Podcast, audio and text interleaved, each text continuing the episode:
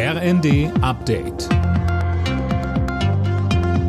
Stündlich neu. Auf den Punkt informiert. Ich bin Silas Quiring. Innenministerin Faeser will zu einem weiteren Flüchtlingsgipfel von Bund und Ländern einladen. Das hat sie im ZDF angekündigt. Faeser sicherte den überforderten Kommunen die Unterstützung des Bundes zu, auch finanzielle. Außerdem will sie sich auf europäischer Ebene für eine solidarischere Verteilung einsetzen. Acht von zehn Geflüchteten in Deutschland kommen aus der Ukraine, ganz viele Frauen und Kinder. Die östlichen Länder wie Polen, Tschechien sind noch weit mehr belastet als wir, aber die westlichen wie Frankreich und Spanien hätten sicherlich noch Aufnahmekapazitäten. In den nächsten Tagen bleiben wohl wieder viele Briefe und Pakete liegen. Verdi hat für heute und morgen zu weiteren Warnstreiks bei der Post aufgerufen.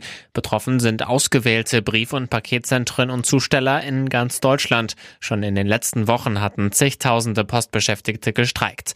Verdi fordert für sie einen Gehaltsplus von 15 Prozent. Die Post lehnt das ab. Mitte der Woche gehen die Tarifverhandlungen weiter. Neues Detail zum mutmaßlichen Angreifer bei der tödlichen Messerattacke von Brokstedt.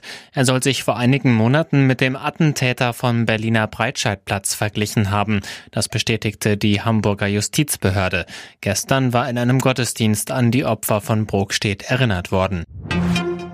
Der FC Bayern steht wieder an der Tabellenspitze der Fußball-Bundesliga. Die Münchner haben in Wolfsburg mit 4 zu 2 gewonnen. Zuvor hatte Bremen in Stuttgart mit 2 zu 0 gesiegt. Hoffenheim reagierte am Tag nach der deutlichen Niederlage in Bochum. Nach Kickerinformationen wurde Trainer André Breitenreiter freigestellt. Alle Nachrichten auf rnd.de